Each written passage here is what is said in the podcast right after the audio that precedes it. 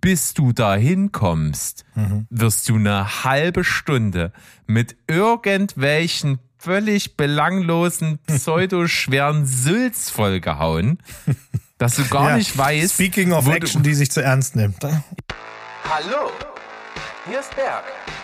Und hier ist Steven. Herzlich willkommen zu Steven Spoilberg.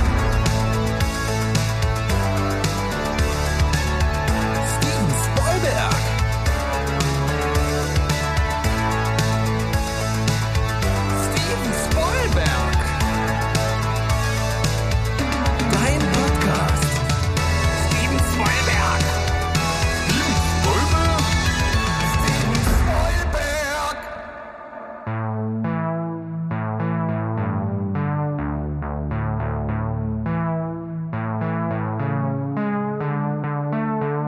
die hohe Welt da draußen. Wir sind wieder da. Euer liebster Film- und Serienpodcast aus dem wunderschönen Leipzig.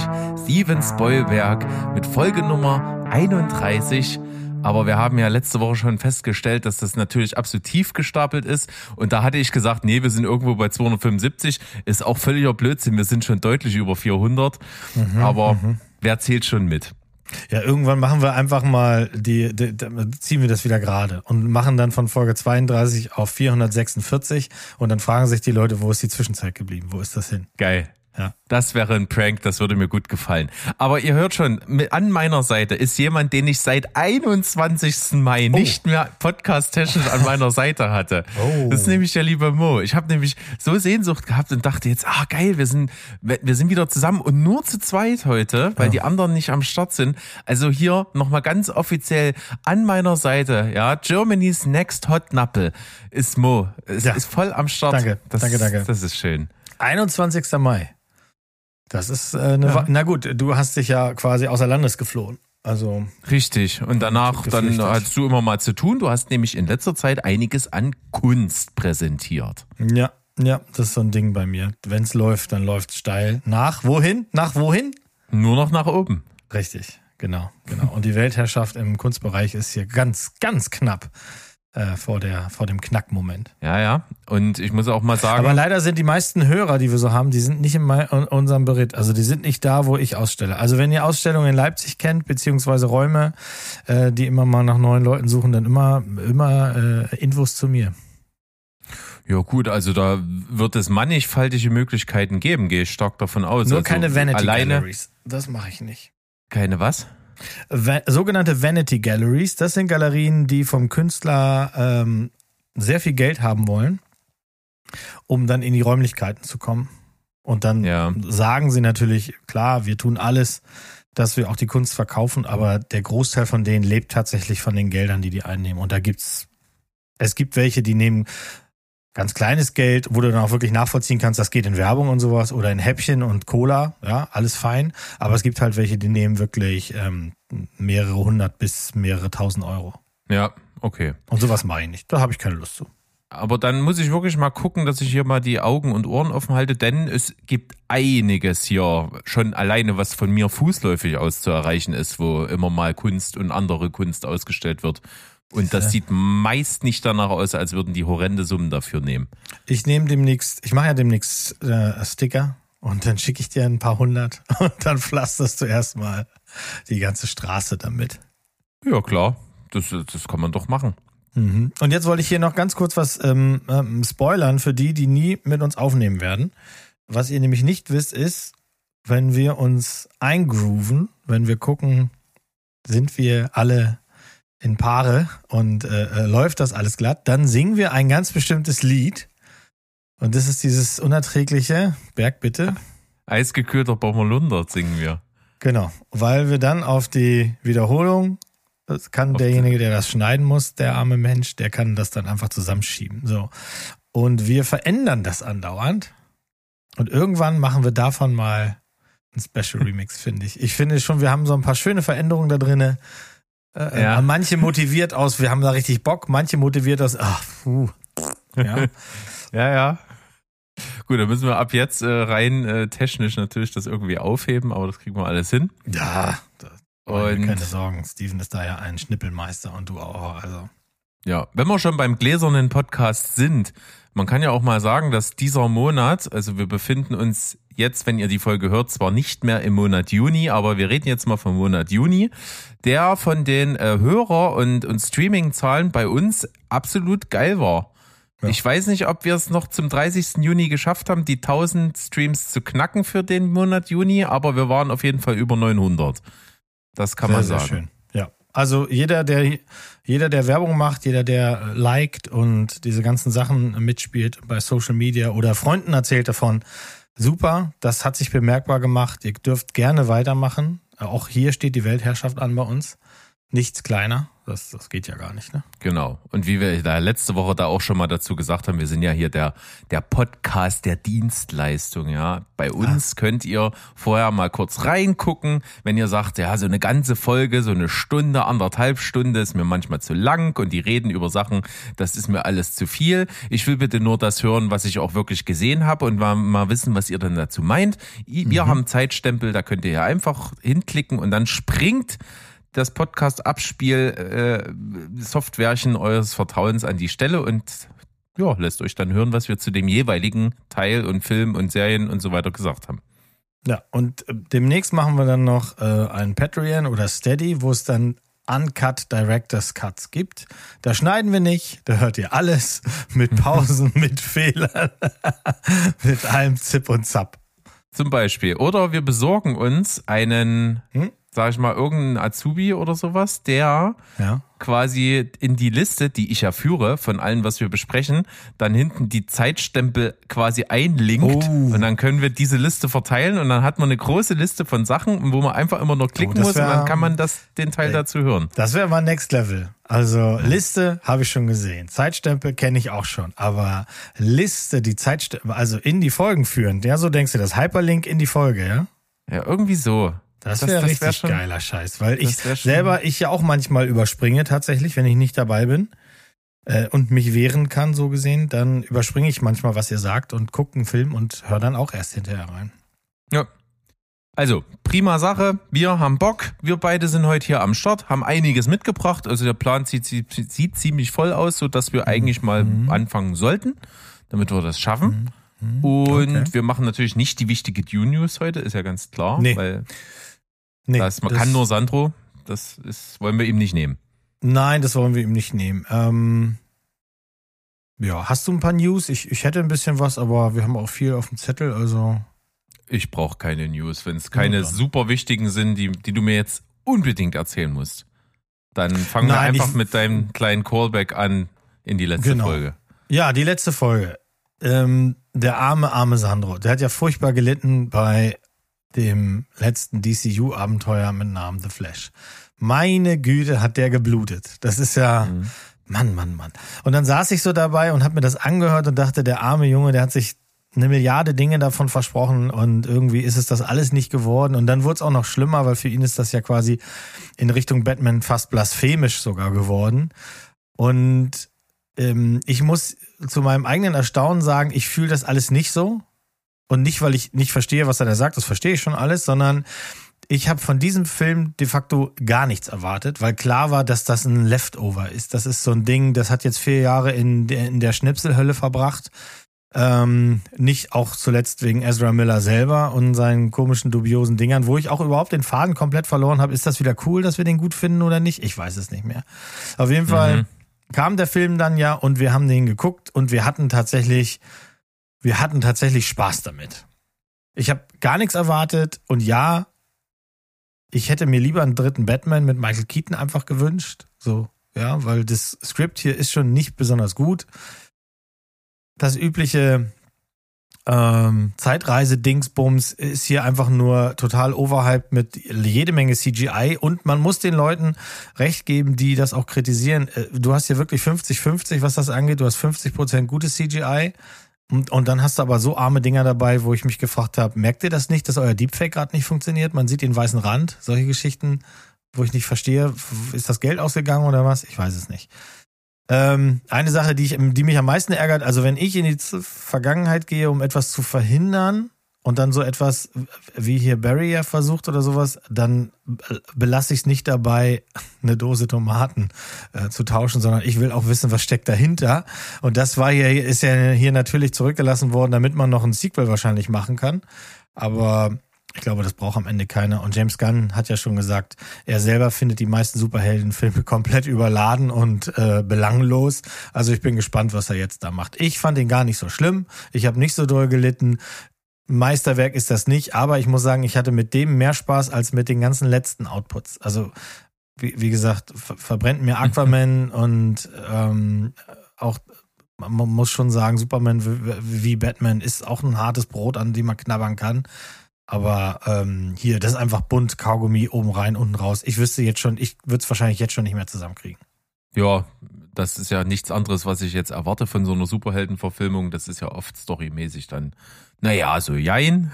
Und dann müssen ja. wir einfach mal gucken, was draus geworden ist. Ich werde mir den, wenn der irgendwo mal dann auf Disney Plus dann rumfliegt oder auf, auf Paramount oder was weiß ich, wo der kommt, wahrscheinlich auf Amazon, werde ich mir da auch mal, denke ich mal, an einen Freitagabend mit einer guten Flasche Wein oder einer mittelmäßigen Flasche Wein reicht, oder? Das macht es auf jeden Fall nicht schlechter. Nee.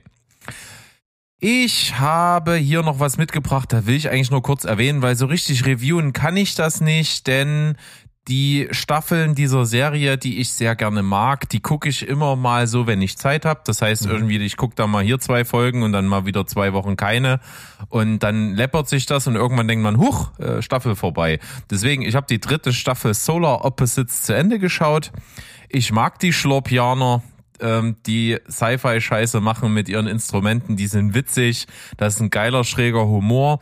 Es ist tatsächlich die schwächste Staffel, die ich trotzdem mit einer 8 von 10 bewertet habe. Also wenn das die schwächste ist, dann Halleluja. Äh, ja. Äh, die zweite war bis jetzt die allergeilste und die Figuren sind einfach cool. Der Anarcho-Humor, der zündet. Der Pupa wird immer krasser. Ähm, wir, wir sind gespannt, was noch so alles passiert. Hinten dran an der Staffel ist ein Halloween-Special. Das kommt ja auch immer gut, wenn man sowas hat. Und deswegen also Solar Opposites Staffel 3, die man auf Disney Plus schauen kann kann man sich reinziehen, bevor dann im Herbst diesen Jahres dann die vierte Staffel auch zündet. Ja, ich unterstreiche alles, was er gesagt hat. Prima. Dann können wir ja gleich weiterkommen. Ich habe etwas gesehen, was euch anderen dreien, die hier, hier so Mitstreiter mit mir seid, sehr, sehr, sehr am Herzen liegt. Und im Zuge dessen, dass ja jetzt bald im Kino Teil Nummer 7 rauskommt, gibt es jetzt endlich auf Wow, was vorher Sky Ticket war, den sechsten Teil von Mission Impossible mit Titel Ach, Fallout. Guck an. Ach, Und guck an.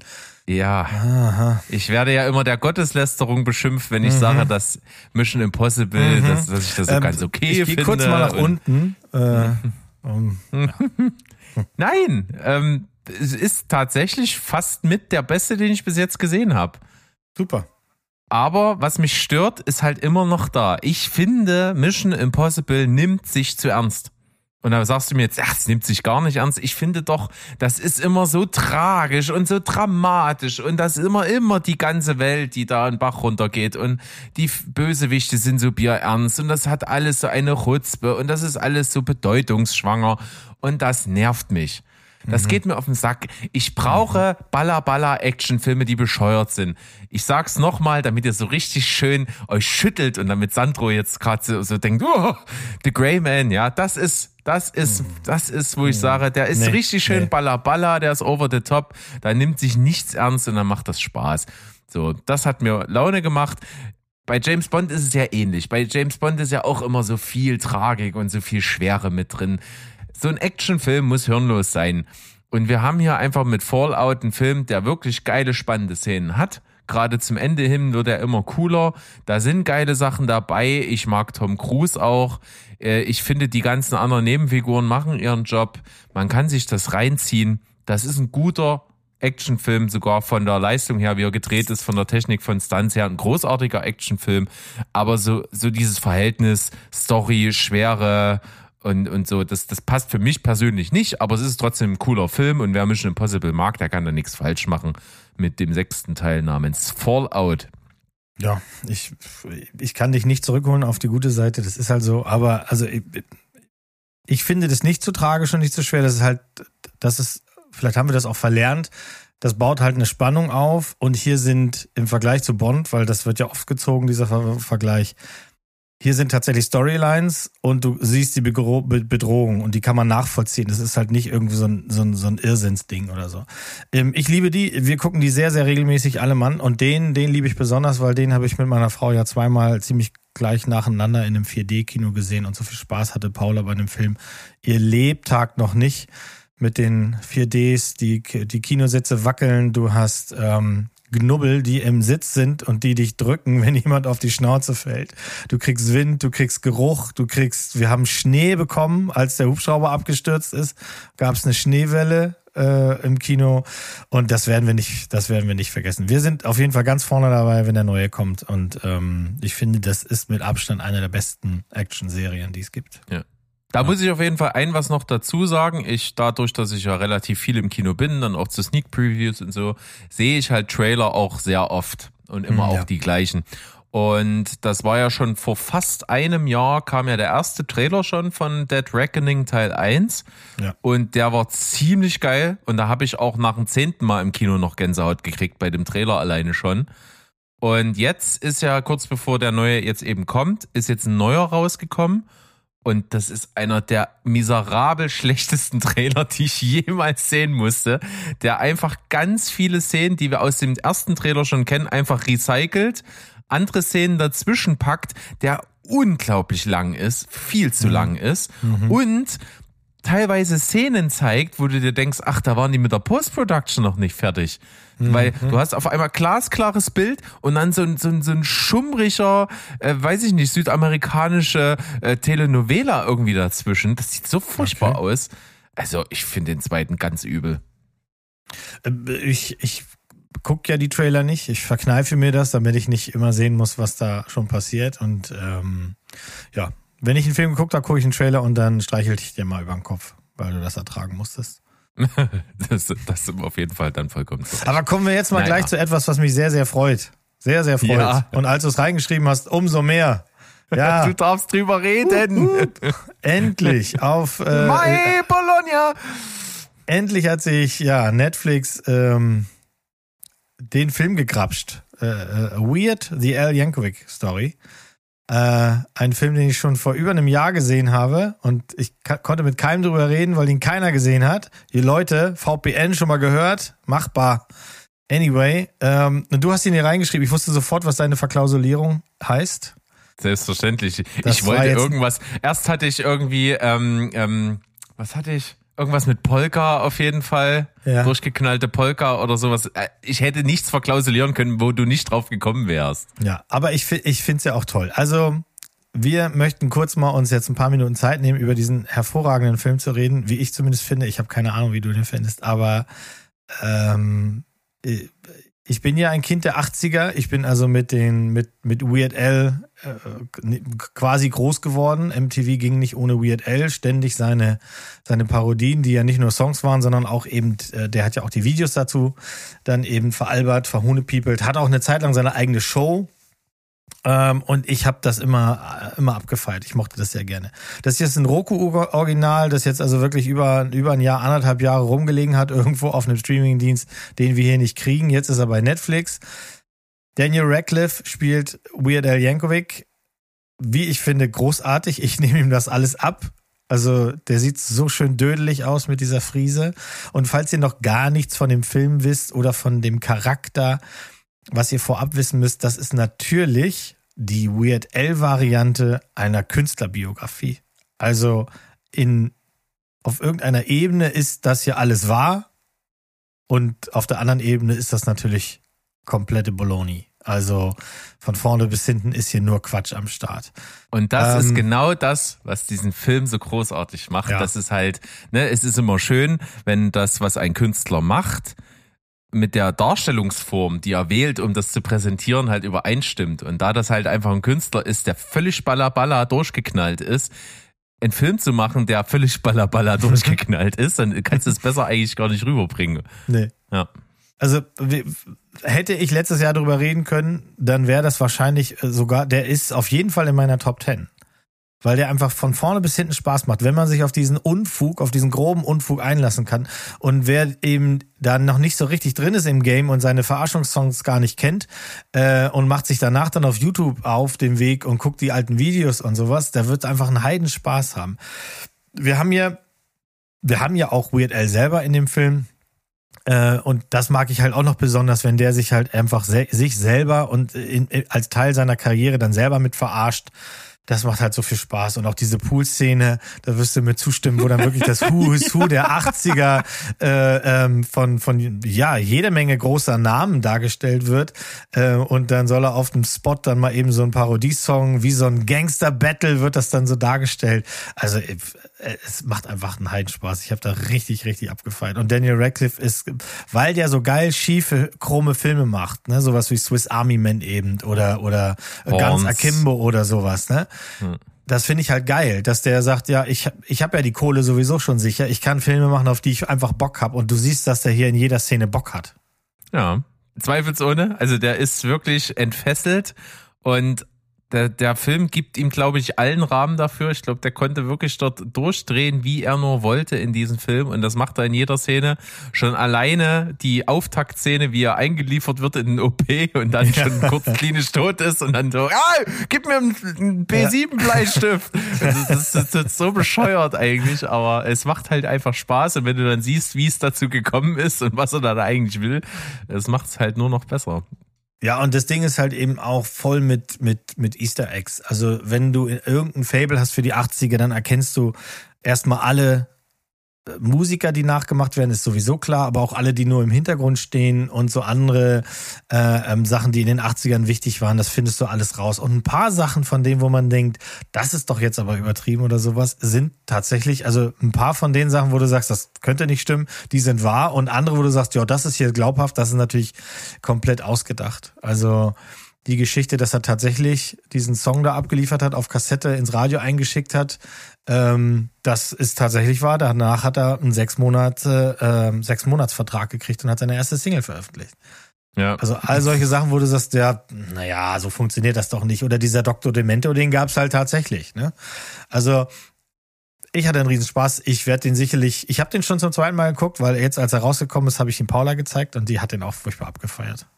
Ja, das kann man also nur abfeiern. Man muss sich halt einfach drauf einlassen können. Ne? Das ist, das, das Gespür stimmt hier und der Rahmen ja. stimmt einfach, weil in anderen Filmen würde ich die Art, wie der gemacht ist, wahrscheinlich sogar bemängeln, ne, weil es manchmal so drüber und so Klischee ist und so, ah, ey, das meint ihr da jetzt wirklich nicht ernst, was da kommt, so. Äh, und das passt hier aber einfach zum Ton. Das ist schon alleine, als es äh, in die Vorgeschichte geht, wo es noch nicht Daniel Radcliffe ist, sondern die, der, der junge ja, äh, ja. Jankovic, wie er auf diese Party geht, auf diese Polka-Party von Jugendlichen, die da irgendwie die Schallplatten anhaben und so, was, nein, und du ey, hier eine Quetschkommode, du musst spielen. Nein, ich kann nicht spielen. Na gut, dann spiele ich eben. Feigling so, sagen sie doch noch, ne? So, so dieses alte Motto, so von wegen, ach, du traust dich wohl nicht. Ne? Und, und das ist halt synonym, ah. so die, die Quetschkommode ist quasi der Joint, an dem man nicht, sich nicht traut zu ziehen oder die Pulle Wodka und dann schmettert der einen dahin. Ne? Also der Typ ist auch geil gecastet. Also du nimmst ja. ja in jeder Lebensphase, nimmst du ihm das ab. Auch sein Vater ist so geil. Du kommst mit mir in die Fabrik. Ja, was macht der in der Fabrik? Das siehst du, wenn du in der Fabrik bist, ne? Und dann immer mit seinem steifen Arm. Also, ja, wie gesagt, ich habe ihn zweimal gesehen, ich hatte zweimal richtig Spaß und das ist halt einfach die Parodie eines Biopics. Und hier hätte sich meinetwegen ähm, äh, äh, hätte sich der der Queen-Film einiges von abschneiden können. Der hat sich viel zu ernst genommen. Die hätten das mal lieber in diesem Stil machen sollen. Ja, du, da rennst du bei mir absolut offene Türen ein. Das ist ganz witzig. Eine Sache fand ich noch ganz witzig, habe ich im Nachgang rausgefunden und ich habe ihn noch nicht gefunden. Es gibt einen exakt gleichen Film schon. Es gibt den Film Weird Doppelpunkt die Al Yankovic Story, auch von Eric Apple gedreht, mit Aaron Paul, den wir alle aus Breaking Bad natürlich kennen, in der Hauptrolle und der ist 13 Jahre alt. Ich habe ihn noch nicht gefunden, aber den gucke ich mir auch auf jeden Fall an. Ich glaube, das war wohl die Blaupause in einem ganz kleinen Rahmen für das hier. Ja, zu Aaron Paul kommen wir heute auf jeden Fall nochmal. Aber What? vorher hast du mir was mitgebracht, wo dran steht Plansequenz der Film. Jetzt könnte ja. ich natürlich einfach mal raten. Mhm, mh. Vielleicht hast du Victoria nachgeholt. Nein. Nein. Nein. Ähm, schade, weil dann wollte ich nämlich dir darauf antworten. Es kommt ein neuer deutscher Film, der okay. ein Real One-Shot ist. Ja, das kannst du ja trotzdem erzählen. Das schadet ja nichts, weil Victoria ist ja ein guter Film. Ja, Und den könnt ihr alle nochmal gucken gehen. das ist richtig. Der Ja. ist äh, wunderbar mit dem wunderbaren Frederik Lau. Es kommt ein neuer und Na gut, der hat bei mir jetzt im Moment, ist der nicht mehr so richtig wunderbar. Also, Wieso, was hat der gemacht? ach, dieses Ganze mit dem Y-Food-Shit oder sowas, das geht mir einfach auf den Sack. Das, äh, das Okay. Ich, ich zu oft eingespielt nichts mehr. Ich krieg nichts mehr mit. Das ist ja. Wahnsinn. macht nichts. Anyway, neuer deutscher Film, Plansequenz. Ja, ich hatte äh, vor kurzem kam eine neue Folge Schlag den Star und da ist angetreten äh, Rebecca Mir gegen Nilam Farouk, die ich sehr, sehr mag. Und die hat dann gerade dort erzählt, äh, dass sie einen neuen deutschen Film dreht, der ein One-Shot ist. Also wo sie den Film genau wie Victoria eben dreimal gedreht haben und dann einen Take davon genommen haben und das ist dann der fertige Film. Und dann habe ich jetzt mal geguckt, welcher das ist. Er wird heißen Home Sweet Home, wo das Böse wohnt. Klingt vom Plot her nicht ganz so geil. Sie spielt eine Schwangere, die in irgendeinem Haus gefangen ist und dann dort ist, irgendjemand, der ihr nach dem Leben trachtet und sie muss dann dort so ein bisschen wie in so einem Videospiel hier Dead by Daylight und wie sie alle heißen, äh, dann entkommen. Und das ist wohl ein One-Shot und der kommt dann irgendwann, glaube ich, jetzt Ende diesen Jahres oder im Herbst oder sowas. Naja. Das wollte ich hier droppen, aber du kommst mir jetzt plan mit Plansequenz um die Ecke, mal sehen, was du dann meinst. Naja, die ähm, äh, äh, lieben Freunde auf dem Discord haben sich ja schon, glaube ich, darüber unterhalten. Extraction 2, Tyler Rake. Yes. Habe ich auch mitgebracht. Ach, guck an, wo steht der denn da bei dir? Bei mir ist das die Plot-Monster-Mogel-Packung. Gut, dann schieben wir das doch nach unten. Das ist ja überhaupt kein Problem. Und wir nehmen einen anderen von einen anderen ein bisschen weiter nach oben. Das, äh, Och. das geht. Wir sind ja flexibel. Äh, ja gut, Oder wir machen es jetzt. wir machen es jetzt. Dann machen wir es jetzt. Also, ich habe Tyler Rake geguckt, du hast Tyler Rake geguckt. Bei mir ist ja klar, wenn ein neuer Ruckzuck ist die Fresse dick Film da ist, dann schreit Paula sofort hier. Anmachen. Ja. Ähm, den ersten haben wir ja damals auch geguckt und dann ausgemacht, weil ihr tatsächlich im ersten Teil ist ja auch schon diese, diese hammerlange Plansequenz und die hatte ja damals Kopfschmerzen gemacht und dann hat sich das ganz lange nicht ergeben, den wieder anzumachen. Aber dann haben wir ihn angemacht, ist ein solider Actionfilm, also geben wir auch Teil 2 eine Chance. So. Ich muss schon sagen, diese 21 Minuten Plansequenz ist schon echt ein richtig großes Stück Sachertorte, muss ich sagen. Also von oben bis unten fett, dick Schokolade drauf, hier in Form von, von Knarren und von Action und, und, und wie das Ganze dann halt eben auch gedreht wurde. Das ist schon so, auch, das hat schon richtig, richtig gutes Action-Kino-Niveau. Das, das, das passt schon. Weil es vor allen Dingen auch so ist, das fängt relativ verhalten an, ne? dass du quasi den Protagonisten folgst, wie er ein Gefängnis infiltriert, um dann jemanden von dort zu extrahieren. Und dann bist du natürlich die ganze Zeit hinter ihm, während er durch die Gänge schleicht und dann die Person äh, aus der Zelle holt und die dann versuchen, aus dem Gefängnis zu flüchten. Da passiert schon allerhand Zeug mit wahnsinnig viel Statisten. Da ist also ein Gefängnisaufstand vom Allerfeinsten und jeder greift jeden an und da geht schon richtig viel ab. Aber das war noch bei weitem nicht das Spektakulärste, was in dieser Plansequenz passiert. Da geht's dann aus dem Gefängnis raus in Autos, in eine Verfolgungsjagd auf einen Zug und auf diesen Zug, was dann noch alles abgeht, ist wirklich heavy shit. Das muss ich auch sagen, ist eine krasse Scheiße. Ne, am Anfang dachte ich mir, okay, ja, wir kennen jetzt mittlerweile Plansequenzen, wir haben schon vieles gesehen und auch hier sind wirklich viele versteckte Schnitte drin. Das geübte Auge mittlerweile kann das alles ganz gut sehen, aber äh, das, was dann spektakulär passiert, äh, macht das alles wett und macht es insgesamt zu einem Wahnsinnsteil. Aber bis du da hinkommst, wirst du eine halbe Stunde mit irgendwelchen völlig belanglosen, pseudoschweren Sülz vollgehauen, dass du gar Ja, nicht weißt. Speaking of du- Action, die sich zu ernst nimmt. Ja. Ja. Und das ja, ist ja. hier das ganz, ganz große Problem. Also was hier aufgebaut wird für ein Plotmonster, irgendwelche Vergangenheit, irgendwelche Familienbeziehungen. Warum muss das die Schwester von seiner Frau sein? Hä? Warum? Das ist, es tut nichts für den Film. Und dann. Nee. denkst du dir, echt, warum zeigt ihr mir das alles? Und das merkst du auch. Also, da Ja. werden Szenen abgelaufen am Anfang, ne? Fünf Minuten hier, fünf Minuten dort, fünf Minuten da, damit Mhm. du dort und da und hier noch so eine, kleine Information rausnimmst, damit du jetzt dieses diese Motivation der Figuren irgendwie erklärt bekommst. ja, und damit du im Idealfall eine Wärme aufbaust, weil mit den Figuren passiert ja durch den ganzen Film auch was.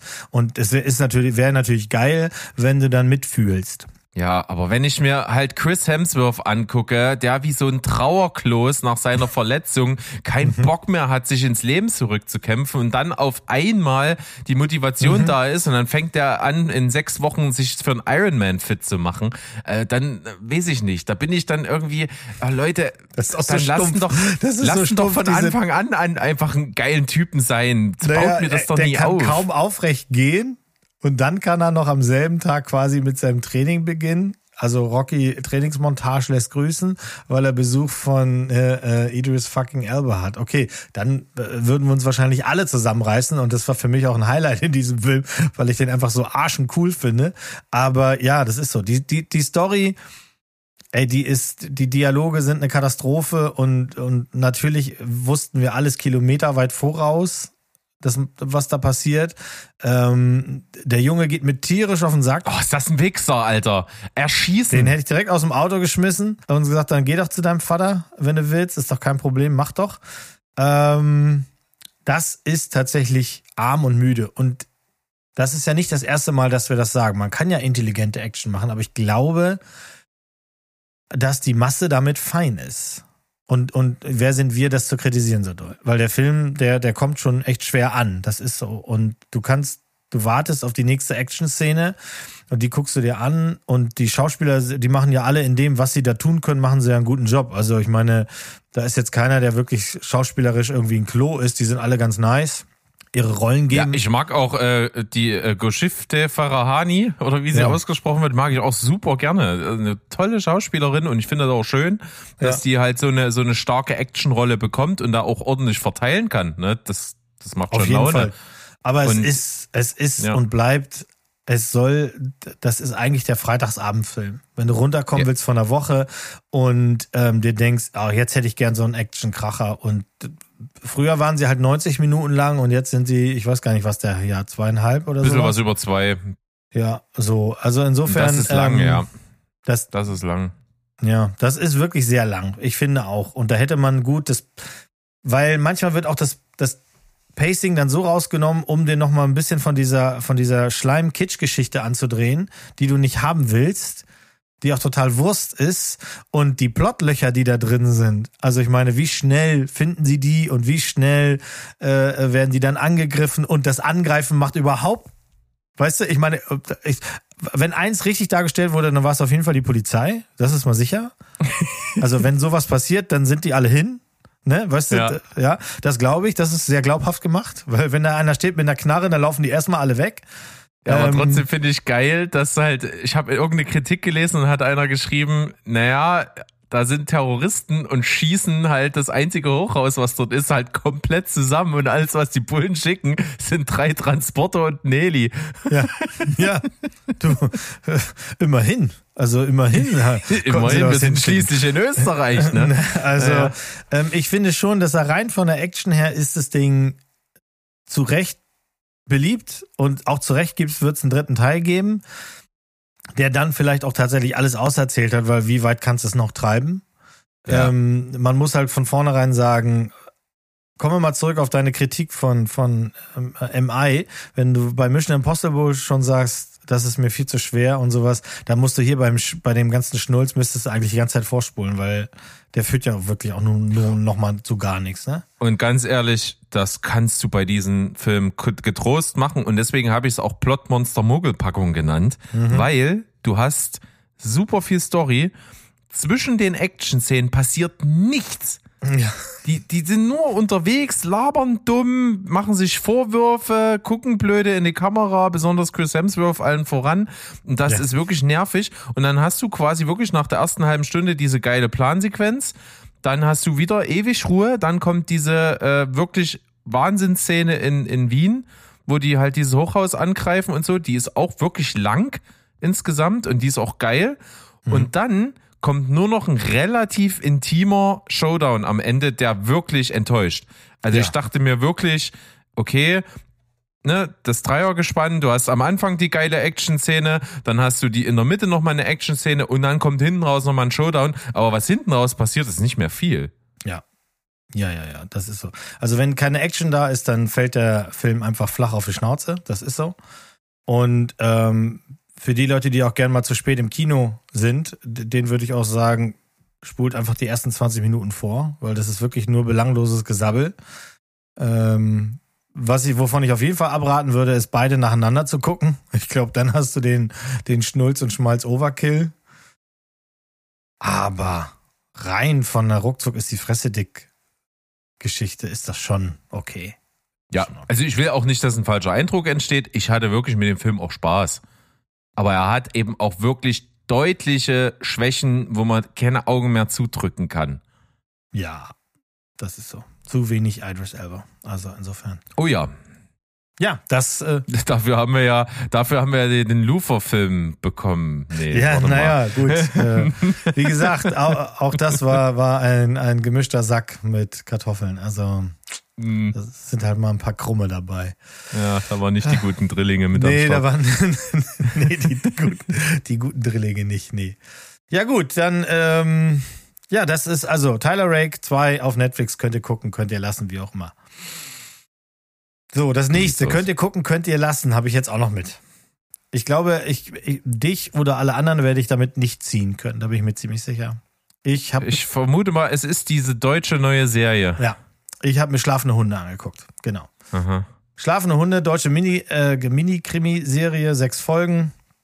Ähm, und das beruht auf einer israelischen Serie, die heißt The Exchange Principle. Die konnte bei uns in Deutschland keiner sehen. Die habe also auch ich nicht gesehen. Da hilft auch einem kein VPN, weil es wird nicht übersetzt.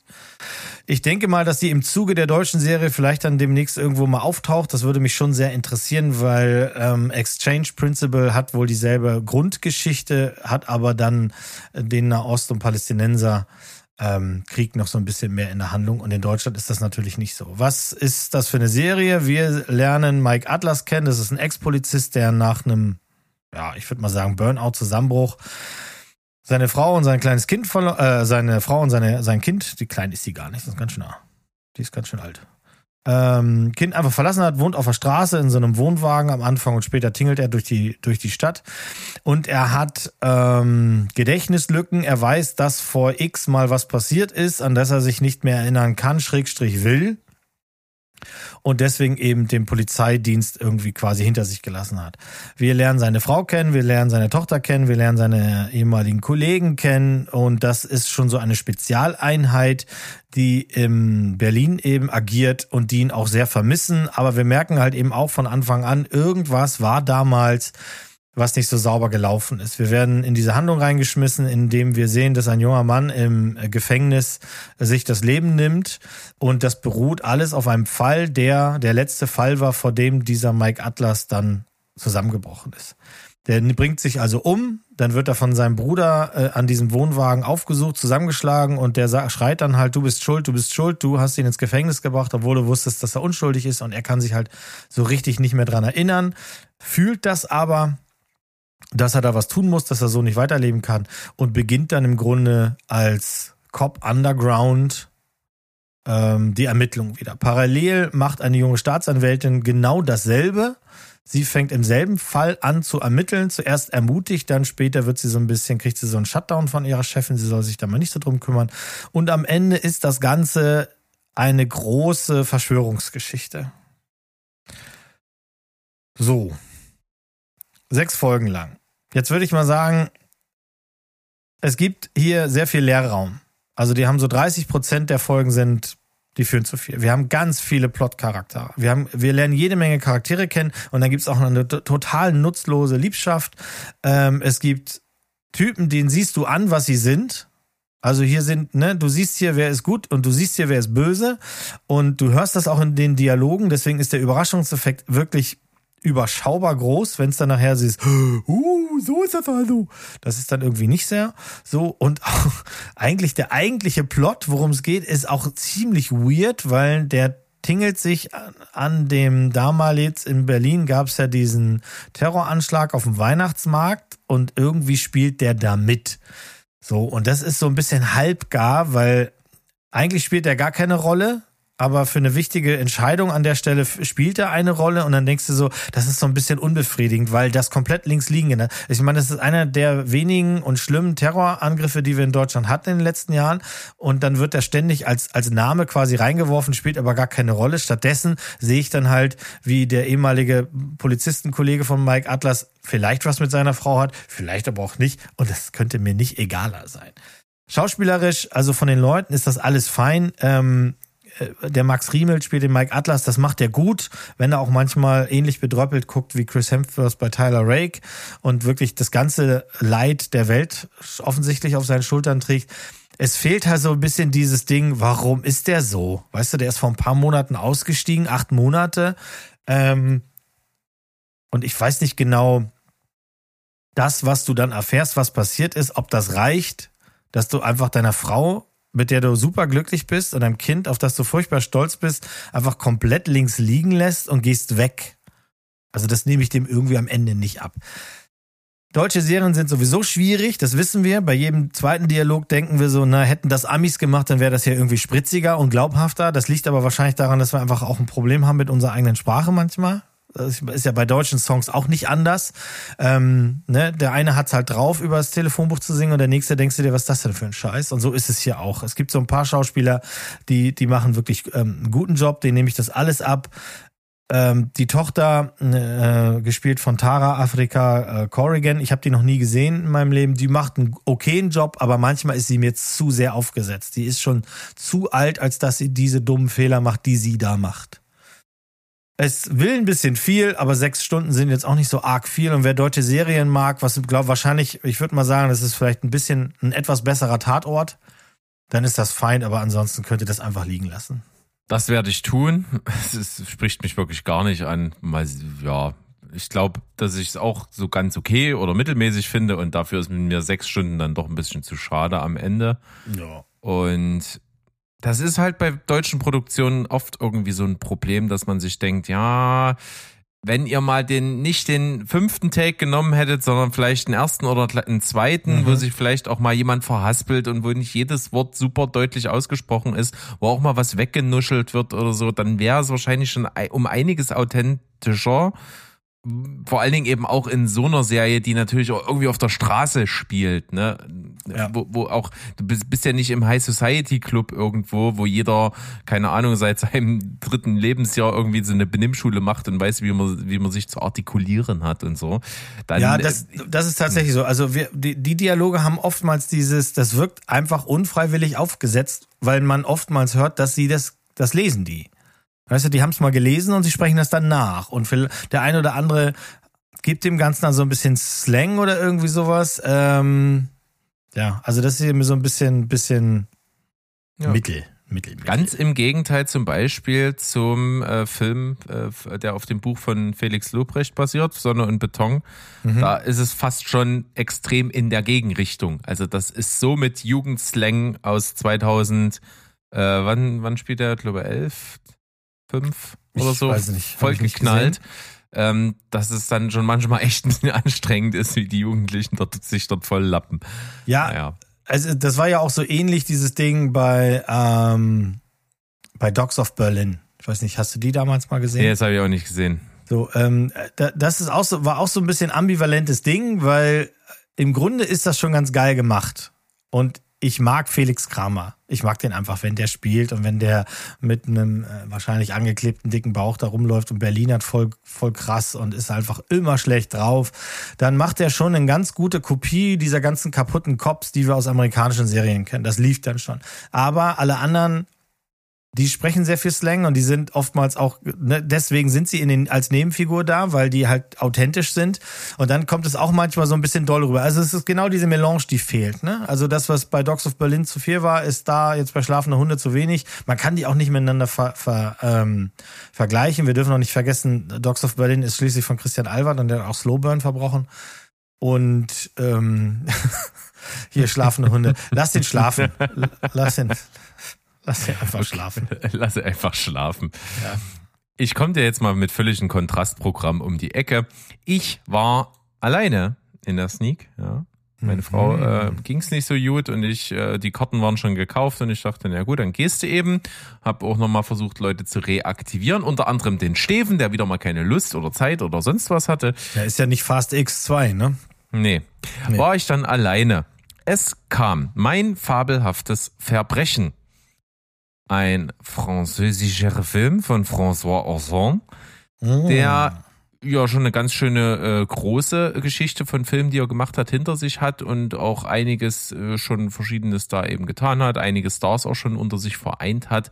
Und das ist sein neuester Film. Mein fabelhaftes Verbrechen basiert auf einem Theaterstück von 1934. Und so ist der Film auch inszeniert. Wir haben hier also nicht einen sehr realistischen Film, sondern das ist alles so ein bisschen Kulisse und die Dialoge sind einfach auch manchmal ein bisschen überspitzt dargestellt. Es wird auch gerne mal geoveracted. Es ist auch nicht alles so super krass realistisch. Das macht es aber auch sehr leichtfüßig und unterhaltsam. Im Zentrum der Geschichte steht die junge Frau Madeleine Verdier, gespielt von Nadja Tereschkiewicz, die das echt cool gemacht hat, super viel Charisma hat äh, und einfach äh, einen wirklich äh, über so einen Film tragen kann. Die ist in dem Film eine sehr erfolglose Schauspielerin, die versucht an Rollen zu kommen im Paris der 1930er Jahre. Und sie lebt mit ihrer besten Freundin in einer Wohnung zusammen. Ähm, Die ist relativ erfolglose junge Anwältin, die keine Mandanten hat. Und beide haben also mit massiven Geldproblemen zu tun. Und äh, eines Tages geht dann eben Madeleine zu einem Vorstellungsgespräch bei einem Produzenten und kommt dann irgendwann wutentbrannt nach Hause zurück und sagt, ja, der hat versucht, ähm, der hat mir an, einen to tollen Job angeboten für 10.000 äh, Francs im Monat und äh, die haben super Geldsorgen und das wäre das, das Ding gewesen. Ja, dafür muss ich nur äh, jede Woche eine Stunde zu ihm in seine Privatwohnung kommen. So, und man merkt also, der hat die sexuell belästigt aufs Übelste und wollte der an die Wäsche und dann ist sie halt wutentbrannt einfach geflohen. Problem ist eben nur, dass eine Stunde später er tot aufgefunden wird.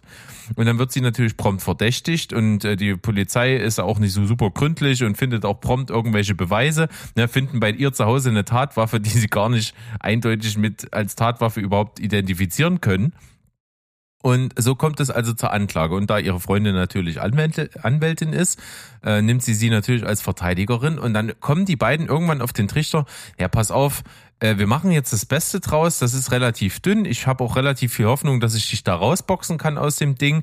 Dann geh einfach zur Polizei und sag, dass du's warst.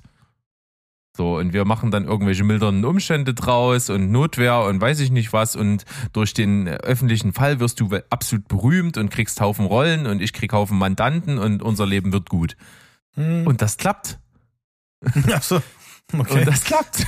Die, äh, der, sie wird freigesprochen, äh, weil man mehr oder weniger nachweisen kann, dass er wirklich sie belästigt hat und sie in Notwehr gehandelt hat. Und weil auch die Polizei und der Ermittler, der Chefermittler absoluter Vollhonk ist und, und da wirklich sich nicht mit, mit Ruhm bekleckert.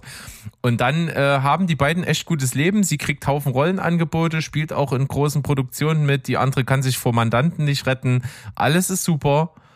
Wäre da nicht die Person, die den Typen wirklich umgebracht hat, die jetzt kommt und ihr Stück vom Kuchen abhaben will?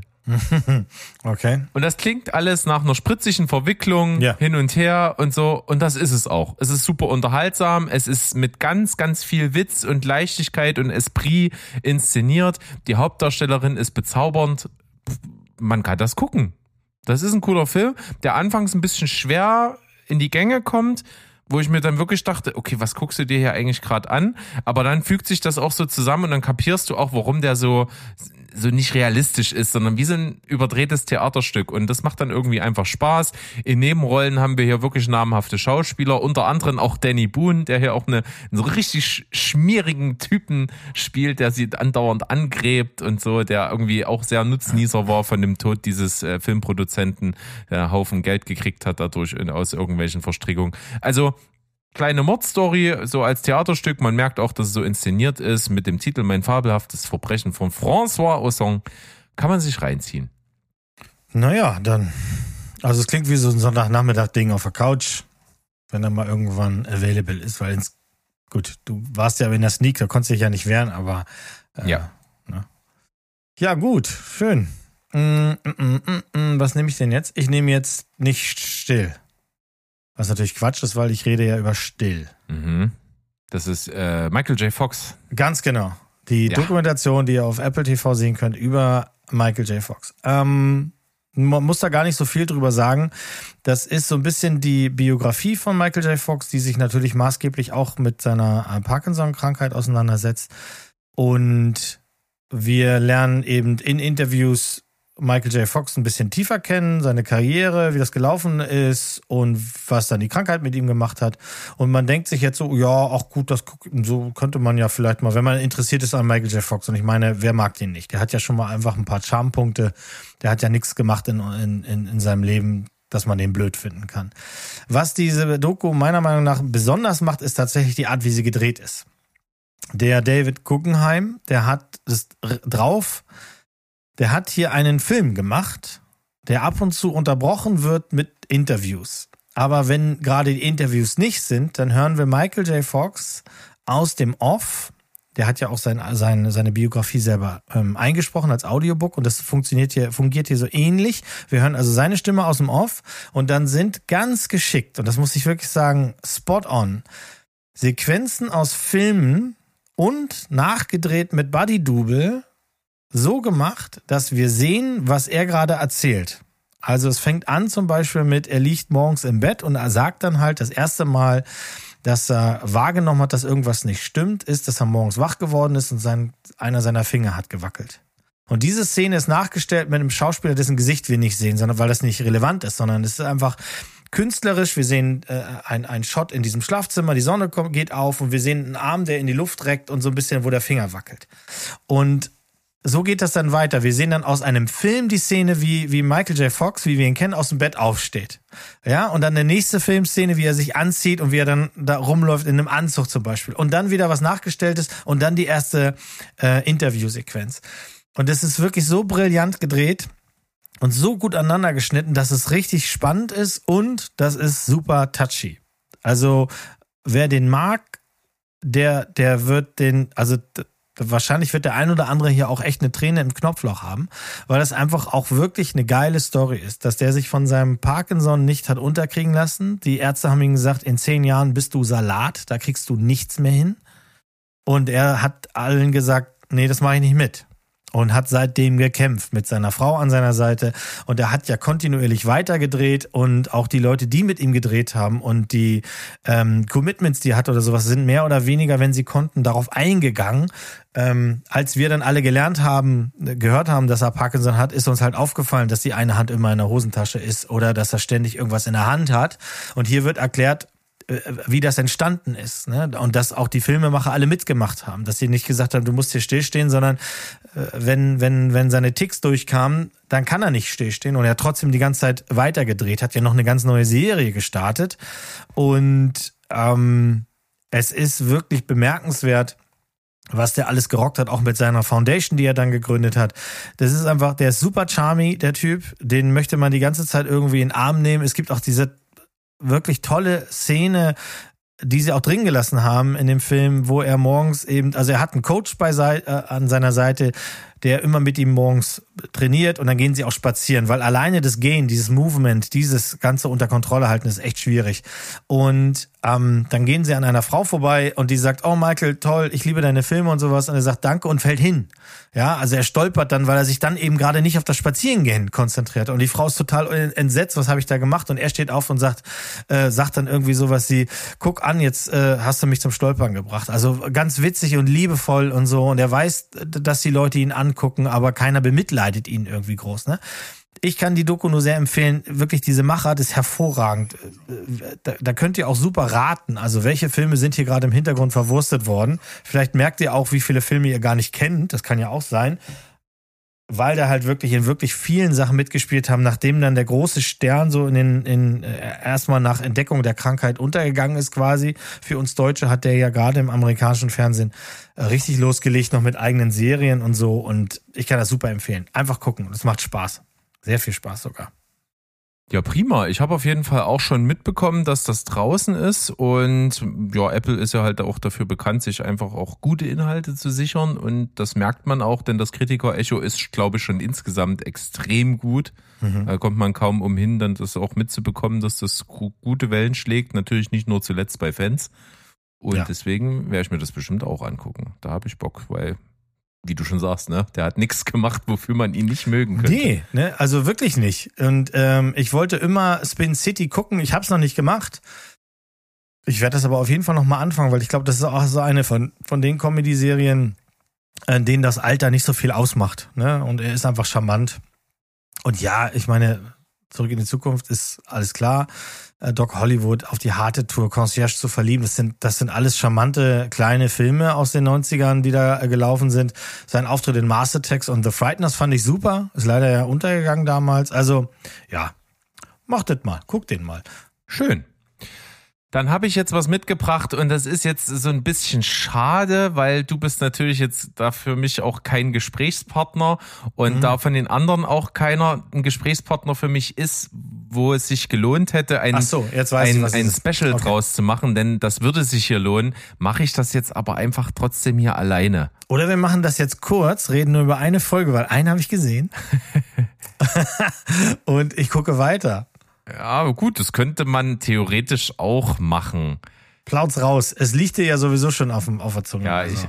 ich, ich, ich habe mich riesig gefreut, denn auf Netflix kann man jetzt endlich nach Jahren des Wartens, und es waren, ich gucke gerade, wie viele es waren, ähm, fünf Jahre des Wartens, kann man die sechste Staffel Black Mirror endlich sehen. Es sind fünf neue Folgen draußen.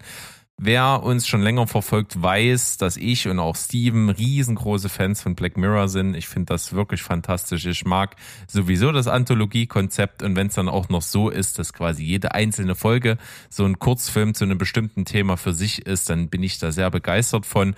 Da ist es auch absolut klar, dass nicht jede Folge der absolute Oberzünder ist, aber du hast bei Black Mirror immer Folgen dabei, konstant in jeder Staffel, die großartig sind. Und auch hier ist eine nahezu 10 von 10 Folge mit dabei, unter diesen fünfen. Und äh, besonders stark ist auch schon die erste. Und die hast du vielleicht auch schon gesehen? Die habe ich gesehen, genau. Also ähm, ich, ich habe ja schon mal versucht zu erklären, warum ich es noch nicht gesehen habe und ich kann es gar nicht erklären, weil es ist, ähm, es ist einfach nicht erklärlich. Und vor allem, es klingt jetzt so viel, die sechste Staffel, aber das sind ja trotzdem nur eine Handvoll Folgen. Ne? Die erste Staffel hatte, glaube ich, drei oder vier oder so. Ne? Also das ist jetzt alles, alles machbar. Am Ende der sechsten Staffel haben wir 27 Folgen. Ja, das ist ja alles machbar. Also ich werde mir das mal als Winterprojekt auf die Fahne schreiben, weil mit ähm, Game of Thrones wird es bei mir nichts. Das ist, glaube ich, noch nichts. Auf jeden Ja. Fall habe ich John is Awful habe ich mir tatsächlich angeguckt, ja, weil ich da ähm, viel Gutes von gehört habe. Die Leute haben das ja gleich, ähm, ne, Raving Reviews, wie man dann sagt. Das, das ging gleich nach vorne und dachte ich, ach, die machst du jetzt einfach an. Nicht mehr lange wackeln, sondern anmachen. Genau. Wir machen das jetzt, pass auf, wir machen das einfach so. Ich bespreche trotzdem mal kurz jede Folge, aber ich gehe natürlich nicht äh, so tief rein, dass ich jetzt, äh, was da passiert und so. Wir teasen das eben nur an, weil auch bei Joanne's Awful gibt es schon einen ziemlich coolen Spin, worauf das hinausläuft, den wir jetzt aber am besten einfach nicht verraten. Das Witzige ist, wir sehen also einen ganz normalen Tag im Leben einer jungen Frau mit dem Namen Joanne.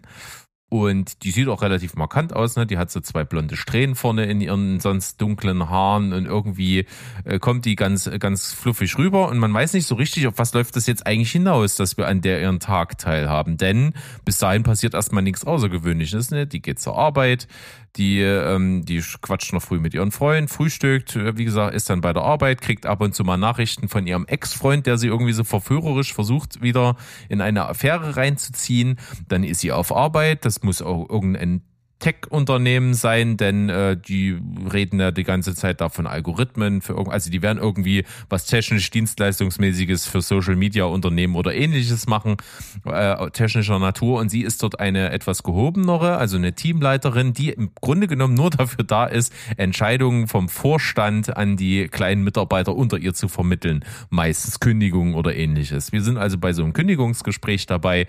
Danach ist sie ein bisschen aufgewühlt, weil sie die äh, Kollegin, die sie da entlassen muss, dann doch offensichtlich mochte. Und dann ist sie dann ein bisschen aufgewühlt, ist dann bei ihrer Psychiaterin und ist, man merkt, okay, mit ihrem Leben ist sie auch nicht so ganz zufrieden. Und dann trifft sie sich doch in einem schwachen Moment mit ihren Ex-Freunden. Dann kommt es auch so zur Annäherung, ah, alles nicht so richtig cool. Und am Ende des Tages ist sie zu Hause bei ihrem Freund und wie das so ist bei so Paaren, die dann abends Zeit haben nach dem Essen, sitzen auf der Couch was machen wir jetzt? Oh ja, komm, wir gucken einen Film auf dem Streamingdienst und es gibt diesen Streamingdienst Streamberry, der ganz offensichtlich und klar an Netflix angelehnt ist und dort scrollt sie durch das Menü, welches absolut aussieht wie das Netflix-Menü und hat dort einige Inhalte, unter anderem eine Serie mit dem Titel Joan is Awful. Und äh, auf dem Titelbild prangt Selma Hayek die aber stylingmäßig sowas von eins zu eins aussieht wie sie selbst und natürlich auch so heißt wie sie selbst. Und man ist extrem neugierig und macht das an. Und was die beiden dann sehen, ist im Grunde genommen eins zu eins der Tag, den sie gerade verbracht hat. Ein kleines bisschen soapmäßig überspitzter, aber sonst eins zu eins genau das und sie kann es nicht fassen. Und dann kommt es natürlich auch zum Konflikt mit ihrem Freund, der dann sieht, dass sie irgendwie eine Affäre dort äh, per SMS dort irgendwie eingeht und alles mögliche drum und dran. Und man weiß gar nicht so richtig, was dort abgeht. Und was dort abgeht, erzählt dir der Rest der Folge. Und das finde ich extrem geil, weil es so nah an der Realität ist. Und so super erschreckend ist und das ist das, was halt Black Mirror ausmacht, ne? Eine Zukunftsdystopie mit Technologie, wie das Ganze schief gehen kann und auch 100% genauso wie es hier dargestellt wird, schief gehen wird. Bin ich absolut von überzeugt, dass das passieren wird. Und das ist äh, eine geile Folge gewesen. Ja, ich mochte die auch sehr gerne. Auch das, worauf es dann hinausläuft, ist in sich rund und witzig und, und schön durchgezogen. Ich fand die auch sehr, sehr gut. Ich fand die echt Ja. gut. Ja. Das ist aber nicht deine Zehnerfolge, ne? Nein. Nein. Meine Zehnerfolge kommt gleich. Ähm, das ist nämlich Folge Nummer drei. Jetzt erstmal kurz Folge Nummer zwei mit dem Titel Lock Henry. Beschäftigt sich so ein bisschen mit den Phänomenen, dass äh, True Crime absolut beliebt ist und ständig eine neue True Crime Doku kommt und ne, man so zynisch manchmal sagt, ähm, äh, war, war es irgendwie ein guter Serienmörder oder nicht? Naja, warten wir mal zehn Jahre ab, bis die Netflix-Serie dazu kommt. Also damit wird gespielt, denn wir befinden uns in einem kleinen schottischen Ort namens äh, Loch Henry und dort ist äh, ein junger Filmemacher, der dort aufgewachsen ist, der kommt also zurück und hat seine Freundin dabei, die quasi so ein bisschen seine Partnerin ist im Filmemachen und die wollen halt irgendeine urlangweilige Doku über irgendeinen Typen drehen. Und sind aber in diesem Ort und dieser Ort ist dafür bekannt, dass da ein Serienmörder war, der ziemlich böse Leute im Keller gefoltert hat. Und als sie im Pub diese Geschichte erzählt bekommen, ist seine Freundin Feuer und Flamme und sagt, nein, wir machen da drüber die Doku, die wir drehen. Und dann siehst du, begleitest du die beiden dabei, wie sie eine True Crime Doku machen. Und das selbst wird dann irgendwie auch nochmal zum True Crime. Und damit ist so sozusagen diese Geschichte erzählt. Die ist cool, die ist unterhaltsam, ist jetzt aber auch nicht der Oberknaller. Ist aber wirklich grundsolide und top. Die dritte Folge mit dem Titel Beyond the Sea ist in der Hauptrolle mit Josh Hartnett und Aaron Paul. Und die Folge ist absolutes Black Mirror Gold. Genau so liebe ich Black Mirror und genau dafür. Äh, wir befinden uns in, in irgendwie in einer alternativen 50er, 60er Jahre Realität. Ähm, die Menschheit ist technologisch schon ein bisschen deutlich weiter. Das merkt man nämlich daran, dass wir Aaron Paul und ähm, Josh Hartnett auf einer Weltraummission sehen, als Astronauten auf so einer Raumstation, die durchs All flitzt. Und dort müssen die halt ja das Ganze am Laufen halten, um die Forschungsmission, die wir nicht genau wissen, worum es da geht, erfüllen zu können. Und immer wenn die beiden schlafen gehen in ihre Kabine, wachen sie in der Realität auf der Erde auf. Denn auf der Erde sind Androiden, in die beide aus der Raumstation dann immer ihr Gedächtnis oder ihr Bewusstsein transferieren, um dort ihr Leben zu führen mit ihrer Familie zusammen. Und jetzt fragt sich manch einer, warum schicken die die Androiden nicht auf die Raumstation und lassen die anderen auf der Erde? Das musst du bitte als gegeben hinnehmen, sonst funktioniert die ganze Folge gar nicht. Wir kriegen das nicht erzählt und das ist das Tolle an dieser Folge. Wir kriegen fast nichts, was die Figuren charakterisiert, erklärt. Das erklärt sich alles anhand von Blicken, von Gesten, von kleinen Nebensätzen, von Informationsbrocken, die wir bekommen, von Interaktionen äh, zwischenmenschlich, zwischen den Familien selbst, zwischen den Figuren, bekommen wir mit, was die für ein Leben führen, wie die ticken, was die durchgemacht haben wie die, diese Situation, dass die im Weltall sind und nur der künstliche Körper sozusagen der ist, der auf der Erde sich um die Familie kümmert, äh, wie das Einfluss nimmt auf die Figuren, wie die das mitnimmt, wie das die ganze Beziehung überschattet und ähm, wie auf der Erde damit überhaupt umgegangen wird. Denn es gibt äh, Sekten, die sagen, das ist nicht Gott gewollt und so weiter und so fort. Wir möchten das nicht, dass irgendwelche Androiden hier so tun, als wären sie Menschen wie, wie du und ich. Das kommt alles in dieser Folge mit rein und das ist wirklich toll. Und irgendwann muss Aaron Paul die richtige Rolle kriegen, damit er einen scheiß Oscar kriegt, weil das ist ein Tier. Und wir haben es ja schon mal gesagt, niemand kann so gut leiden wie Aaron Paul. Das ist auch hier wieder der Fall. Der kann wirklich eine krasse Bandbreite rüberbringen, denn ähm, da passieren wirklich krasse Sachen und im Verlauf der Folge kommt es auch dazu, dass zum Beispiel aus der Raumstation Josh Hartnett in den Körper von Aaron Paul auf der Erde schlüpft. Und das bringt ja nochmal die Facette, dass Aaron Paul als Schauspieler spielt, dass ein anderer Schauspieler, der jemand spielt, in ihm drin ist. Und das ist schauspielerisch groß. Das ist wirklich geil. Das bringt einen auch wirklich tragisch den Tränen nahe. Das ist super emotional, diese Folge. Und die hat geile Gedankenansätze, obwohl das Grundprinzip ja super einfach ist. Und all das zusammen macht für mich die Magie von Black Mirror generell aus und das zeigt diese Folge auf wirklich tolle Art und Weise, was du halt wirklich können musst. Die, diese, dieses Logikloch, das stößt dir wirklich vor den Kopf und das, das geht erst weg, wenn du anfängst darüber nachzudenken und dann irgendwann mal es in deinem Kopf Klick macht. Es geht ja gar nicht darum. Es ist auch egal. Nimm's einfach als gegeben hin, dass die Situation so ist, wie sie ist und dass der Anfang und das Ende nicht erzählt wird, sondern du bist in diese Situation reingeschmissen und musst die einfach erleben mit allen Konsequenzen, die das mit sich bringt. Und das ist fantastisch. Das ist wirklich Okay. eine ganz, ganz tolle Folge, die nur knapp an der 10 von 10 vorbeischrammt, aber die ist wirklich äh, sehenswert ohne Ende. Also, du verkaufst das hier aber schon ziemlich gut. Ja, ist es. Ja. Also, ist wirklich fantastisch. Black Mirror-Fans werden die Folge, glaube ich, lieben. Es ist genau das, was es ausmacht. Dann kommen Folgen 4 und 5.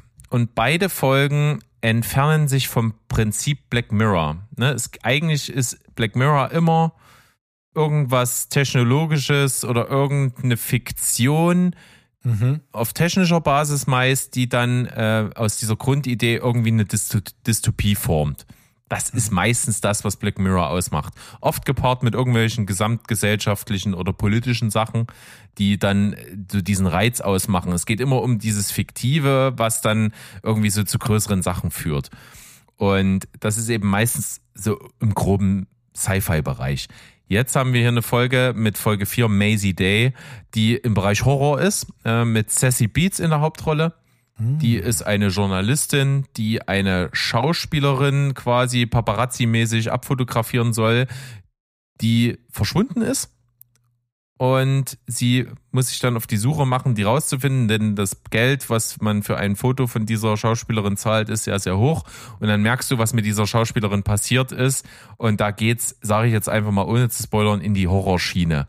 Mit der passiert was körperlich und das will sie natürlich nicht, dass es irgendjemand mitbekommt. Und die versuchen dann mit so einem Team von anderen Journalisten, der auf die Schlichte zu kommen und daraus entsteht halt einfach eine Horrorgeschichte.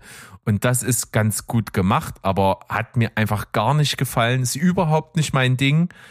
Ähm, kann ich nichts mit anfangen. Finde ich, hat auch in Black Mirror nichts zu suchen. Selbst unter dem Deckmantel, dass man sagt, wir wollen uns weiterentwickeln und auch mal was anderes machen, finde ich das hier einfach nicht cool. Es ist nicht meine Folge. Andere werden es vielleicht mögen.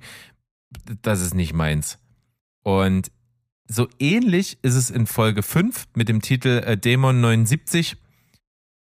Da sind wir in der äh, im Jahre 1979 und eine junge ähm, Angestellte in einem Schuhladen, die kein besonders cooles Leben hat, auch Geldsorgen hat und so, findet irgendwann mal im Keller der Schuhladenfiliale einen Talisman und dann passiert so ein Ding wie, ich sage jetzt mal, äh, der Dämon aus der Wunderlampe. Ne? Dann kommt halt so ein Dämon, der erst aussieht wie der Höllenfürst höchstpersönlich und dann die Gestalt äh, eines Mitglieds der Gruppe Bonnie M annimmt, damit das für sie erträglicher ist, damit die nicht die ganze Zeit äh, Angst vor dem hat, sieht er dann halt so aus, ne? so ein halt attraktiver schwarzer Mann in einem weißen Bühnenfummel, der sie die ganze Zeit dann vollquatscht, der super charmant ist und so. Und das Problem ist, äh, er ist halt ein, ein Rookie, ein Frischling. Ne? Das ist sein, seine erste Beschwörung. Und immer Okay. wenn er beschworen wird, äh, muss die Person, hat nicht drei Wünsche, sondern die Person muss drei Morde begehen. Und er muss sie dabei begleiten, wie sie die Oh. drei Morde begeht. Das ist nice. Und das finde ich gut. Das ist, das ist eine coole Geschichte. Hat für mich aber mit Black Mirror auch so gar nichts zu tun. Und die ist cool gedreht und auch die Morde sind cool und das Ganze schwimmt irgendwie wirklich auf dieser Schiene zwischen auch Horror, aber eben auch witzig. Mhm. Und das ist gut gemacht, aber es ist eben auch nicht so mein Ding. Deswegen können Leute, die das mögen, damit Spaß haben. Ich glaube, Sandro wird die Folge ziemlich feiern, könnte ich mir vorstellen. Ich glaube, das ist so sein Ding, weil die Morde sind auch echt blutig zum Teil. Äh, da geht's schon manchmal ganz gut ab. Und äh, das ist hier quasi so das letzte. Ist ein bisschen blöde gemacht, ne? Die erste Folge ist sehr geil, die zweite ist okay, die dritte ist großartig und dann kommen so diese beiden Folgen, die komplett aus dem Raster fallen, die mich so ein bisschen vom Kopf gestoßen haben. Aber unterm Strich sage ich mal, kommt es einfach darauf an, dass wieder großartige Folgen dabei sind. Das war hier der Fall und ich hoffe, auch ihr da draußen seid irgendwie jetzt noch dabei gewesen, dass ich jetzt doch mal alle fünf Folgen mal so ein bisschen besprochen habe. Und ich bin aber sehr zufrieden mit der Staffel, denn sie hat einfach wirklich zwei großartige Folgen gebracht. Das ist ein super Schnitt. Das war damals ja auch immer in der Musik so, ne? Wenn, wenn eine Band ein Album rausgebracht hat und dann wenigstens zwei, drei gute Titel drauf waren, dann hat sich das Ding schon gelohnt, auch wenn der Rest ein Klo ist. Also es ist auch hier auch so. Ne? Man sucht sich dann einfach die Guten raus und kann die gucken und kann die anderen auch, wenn man will, links liegen lassen, weil man muss hier nichts gucken für irgendeine Kontinuität oder einen Zusammenhang. Deswegen äh, go for it, Folge 1 und 3 und wer irgendwie interessiert war bei den anderen, die ich gerade beschrieben habe, kann da auch reingucken, denn handwerklich ist das alles auf einem super Niveau. Das sind tolle Schauspieler, das sind auch ähm, unterschiedlichste Arten, das zu inszenieren. Ne? Also du hast halt wirklich bei dieser 1979 halt wirklich so ein, so ein, so ein 70s-Look. Ne? Und 70s Musik und die Art, wie es gemacht ist. Also das ist alles super kreativ und auf einem handwerklich tollen Niveau. Deswegen kann man das alles gucken. Äh, storymäßig muss es einen natürlich dann eben, wie gesagt, nicht abholen, aber viele Folgen tun das, manche tun das nicht. Ihr könnt selbst wählen. ja, ich gebe dir jetzt folgende Aufgabe. Mhm. Sechs Staffeln, du hast alle gesehen, du hast alle Folgen geguckt. Das sind 27 an der Zahl, hast du ja gerade vorgelesen. Und du machst mir mal bitte eine Top 10. Okay, das mache ich. Und dann arbeite ich mich, da, weil es spielt ja keine Wurst, dann sind immer abgeschlossen. Überhaupt nicht, gar nicht. Es, es, es gibt mal, ich glaube, in irgendeiner Staffel gibt es mal eine Folge, die spielt auf alles, was es mal gab bei Black Mirror irgendwie an. Aber Okay. dann lässt man die halt einfach weg. Ja, wenn die sowieso nicht in die Top 10 reinkommen würde, dann Nö. ja, mach mal. Das finde ich gut. Das, das Und die ich. können wir dann auch gerne teilen. Da könnt ihr natürlich alle was von haben. Das muss ja nicht nur der Mo nehmen. Das kann ja. Ja, ja aber das ist auf jeden Fall eine, eine krasse Aufgabe. Also da äh, das muss ich mich mal wieder durchklicken, was es alles gab und äh, bin, bin sehr Mhm. freudig äh, gespannt, was ich da entdecke. Ja, gut. So, jetzt kommen wir zu was. Ähm, ich habe über die, die Serie, das ist die letzte für heute, danach seid ihr entlassen, keine Sorge. Ich habe darüber schon mit vielen Leuten geredet, weil ich sie empfohlen habe. Und das gibt mir das Gefühl, ich habe auch hier schon drüber geredet, aber ich habe nachgeguckt und ich habe es nicht gemacht.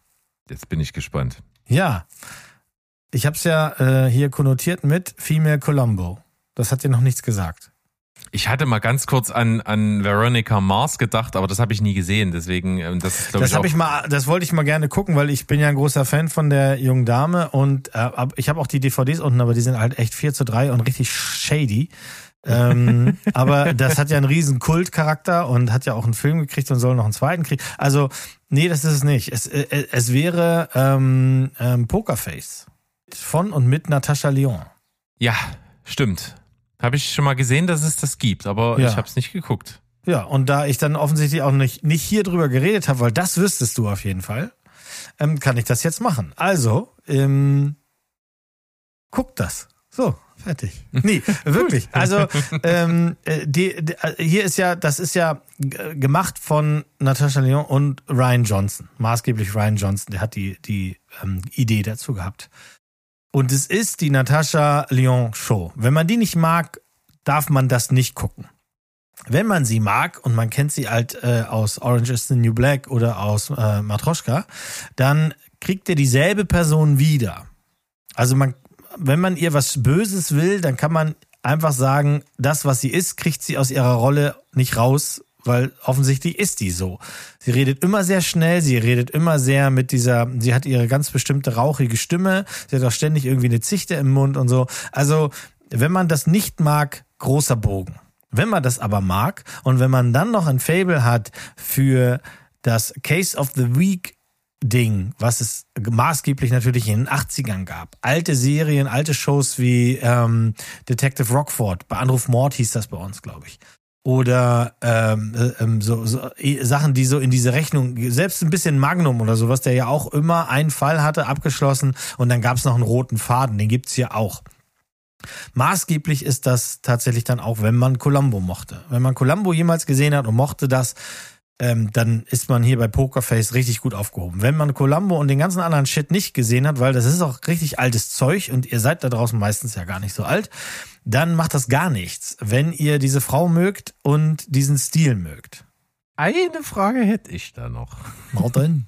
Ja, genau, dieses Just One More Thing. Ähm, es ist auch so, dass Ryan Johnson das schon sehr bewusst gemacht hat, dass das hier eine Hommage sein soll. Denn er hat denselben, denselben Fond, dieselbe Schrifttype benutzt, wie schon damals bei Columbo. Das sieht auch genauso aus.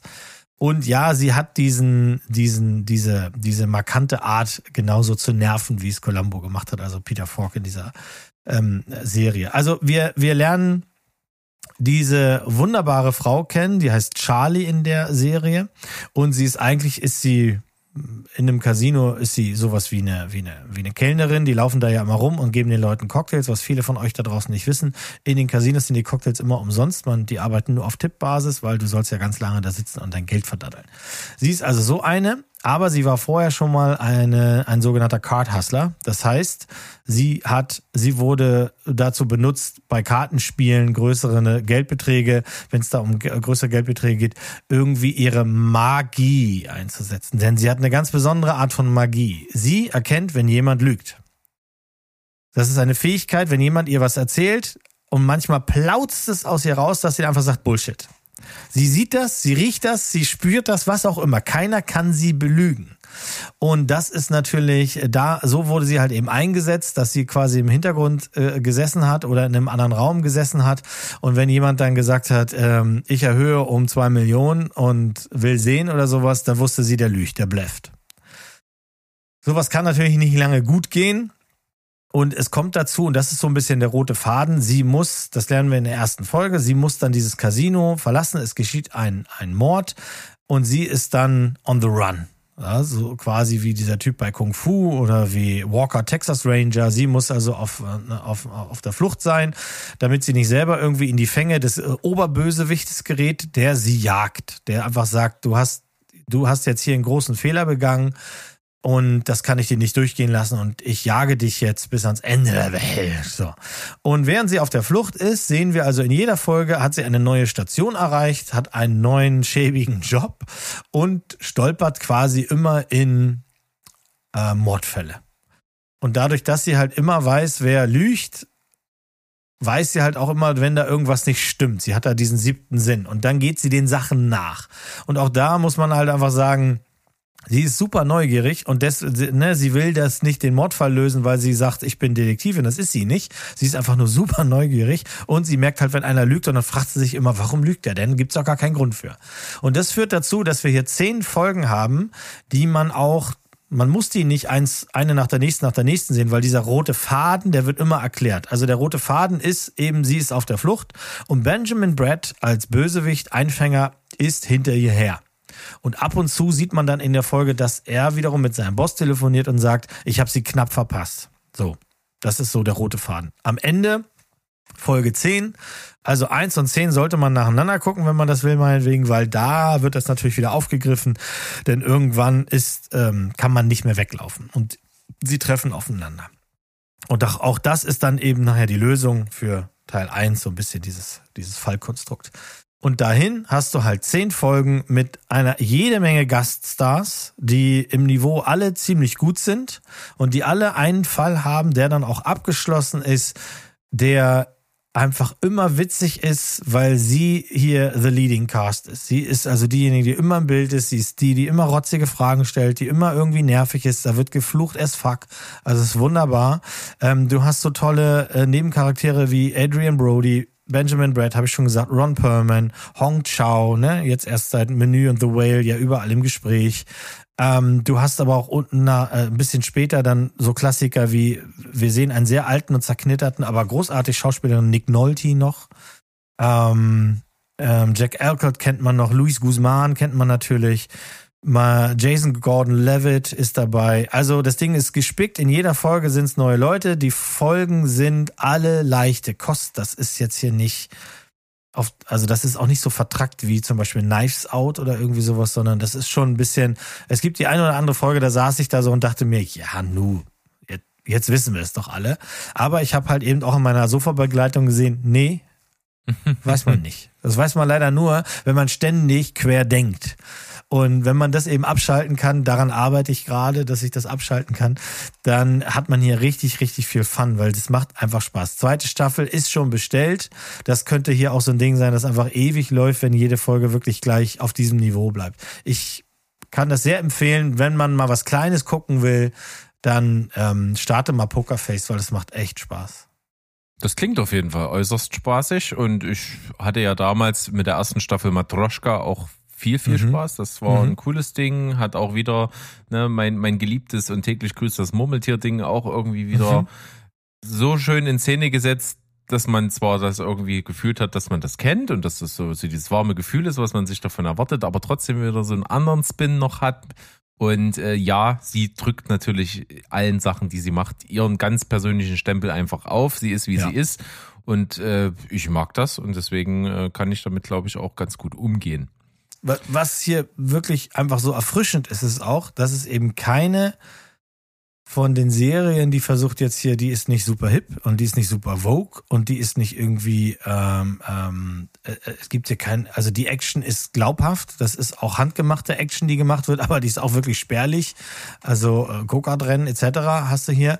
Ähm, dafür verlässt sich die Serie aber eben auf, das ist eine charakterbasierte Geschichte, immer. Also du lernst alle Charaktere, selbst wenn sie nur 45 Minuten Spielraum haben, du lernst sie aber kennen und, und wie sie zusammenhängen äh, und sowas. Und es ist halt einfach der, der klassische Kampf, hier irgendwie kleinen Gaunern äh, auf die Finger zu klopfen oder einen Mörder auch mal zu überführen und dann halt weiterzuziehen. So, ne? Ich habe hier meine Schuldigkeit getan. Ach scheiße, der Benjamin kommt jetzt hier schon wieder. Das ist wirklich charmant. Cool. Cooler Dann Shit, yeah. haben wir richtig gut abgeliefert. Fettes Brett, einiges zum Gucken. Äh, Pokerface auf meiner Liste auf jeden Fall gelandet. Pokerface, po- po- Pokerface. Ja, siehst du, da haben wir Sandro noch gepleased hier zum Schluss äh, mit Lady Gaga. Das ist doch wunder, wunderschön. Und ich freue mich, dass wir eine schöne Folge abgeliefert haben. Freue mich auch auf die nächste Woche wieder. Und denn da weiß ich was, was du machen kannst. Denn bis dahin habe ich's gesehen und du willst auch schon ewig drüber sprechen. Was? Denn ich habe nämlich gestern gesehen, dass jetzt endlich auf Deutsch auf Amazon Marcel de Shell ist. Nein.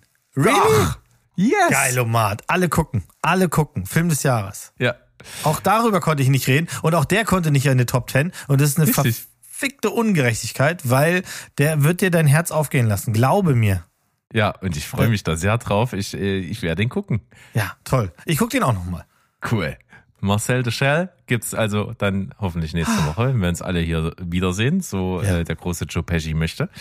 Und da freuen wir uns drauf. Und ich bedanke mich und auch natürlich bei euch da draußen zum, beim, fürs Zuhören. Und dann sind wir draußen mit den ganz üblichen Tschüss, Ciao und Goodbye.